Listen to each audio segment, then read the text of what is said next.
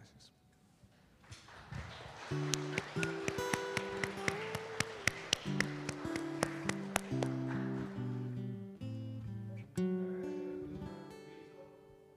El amor de Dios y la comunión del Espíritu Santo sea con todos ustedes. Este día, la lectura para la meditación está basada en Efesios capítulo 4, versículo 30 al 32. No entristezcan al Espíritu Santo de Dios, con el cual ustedes fueron sellados para el día de la redención. Desechen todo lo que sea amargura, enojo, ira, gritería, calumnias y todo tipo de maldad. En vez de eso, sean bondadosos y misericordiosos y perdónense unos a otros, así como también Dios los perdonó a ustedes en Cristo. Palabra de Dios. Samuel, Diana, llegó el día Finalmente llegó el día, el día en donde puedes tener la absoluta seguridad de que la bendición de Dios estará posando encima de ustedes. Todos los que estamos aquí somos testigos de esto.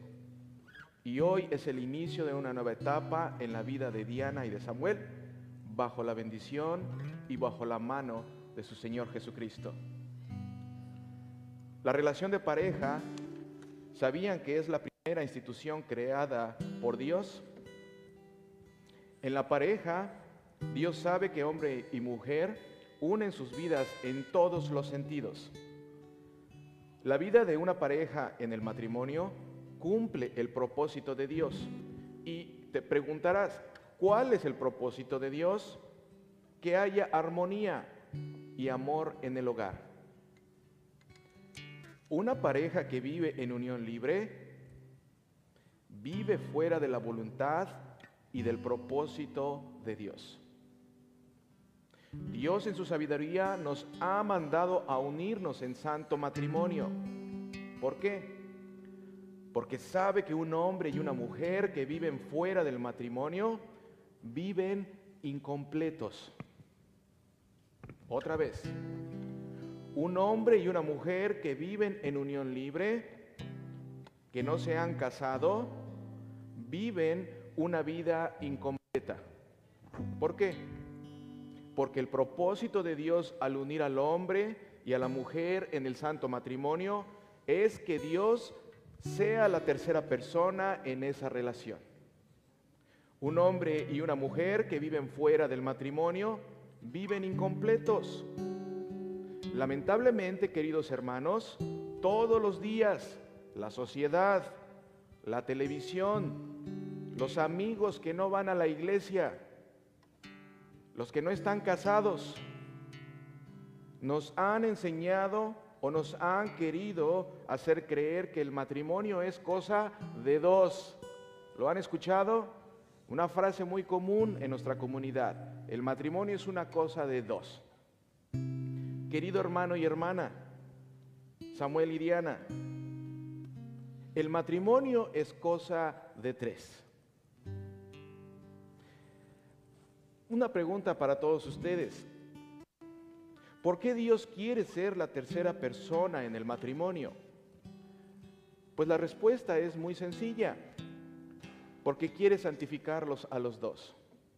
Quiere protegerlos a los dos quiere guiar a los dos. Quiere que haya principalmente armonía entre los dos. Samuel y Diana, en el matrimonio, Dios va a proteger tu familia. ¿Lo sabías? En el matrimonio, Dios va a guiar a tu familia. En el matrimonio, Dios va a consagrar a tus hijos. En otras palabras, y tengo que mencionarlo, los que no están casados, de lo que se pierden, queridos hermanos, de lo que se pierden. de acuerdo a la voluntad de Dios, hay un paquete lleno de bendiciones para ti y para ti. Dios quiere ser la tercera persona en cada matrimonio. Y, normalmente una tercera persona trata de separar la pareja. Y saben a lo que me refiero, ¿verdad? Cuando viene una tercera persona a un matrimonio, existe el riesgo de que se separe esa pareja. Pero cuando Dios es la tercera persona, pasa todo lo contrario. Cuando el Señor Jesucristo está en el centro de tu matrimonio, te une y te fortalece como pareja, en lugar de separarlos. Cuando el Señor Jesucristo está en el centro de tu matrimonio, en momentos de dificultad, Él va a dar la sabiduría necesaria para enfrentar y salir de los problemas y de las tormentas. Queridos hermanos, Jesucristo quiere ser la tercera persona en cada matrimonio. Él, quien originalmente instituyó el matrimonio, ofrece su apoyo incondicional para todos los casados. Pero más que todo, queridos hermanos, le duele ver las desastrosas, las dolorosas consecuencias creadas por los malentendidos, por las peleas, por las discusiones, por los gritos y lo peor, por las traiciones. Sí, traicionar a la pareja. Él mismo sufrió en carne propia la traición de aquellos que decían quererlo en el momento en el que estaba en la cruz. ¿Recuerdan? Y en el momento en el que estaba en la cruz fue abandonado. Todos lo traicionaron. Él mismo sufrió la desilusión de ver a la raza humana apartarse de Él y serle infiel. Pero Dios tomó la iniciativa al perdonarnos por medio de Jesucristo, quien es la demostración más completa y perfecta y palpable del amor de Dios.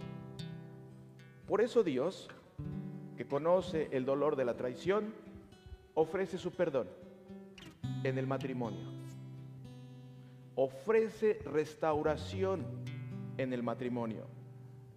Así como Él nos ha perdonado a nosotros, Él nos invita a perdonarnos dentro del matrimonio. Samuel y Diana, Jesucristo va a ser la tercera persona de su matrimonio. A partir de este día, Dios será la tercera persona. Y por eso es un gran motivo de darle gloria y honra a Dios.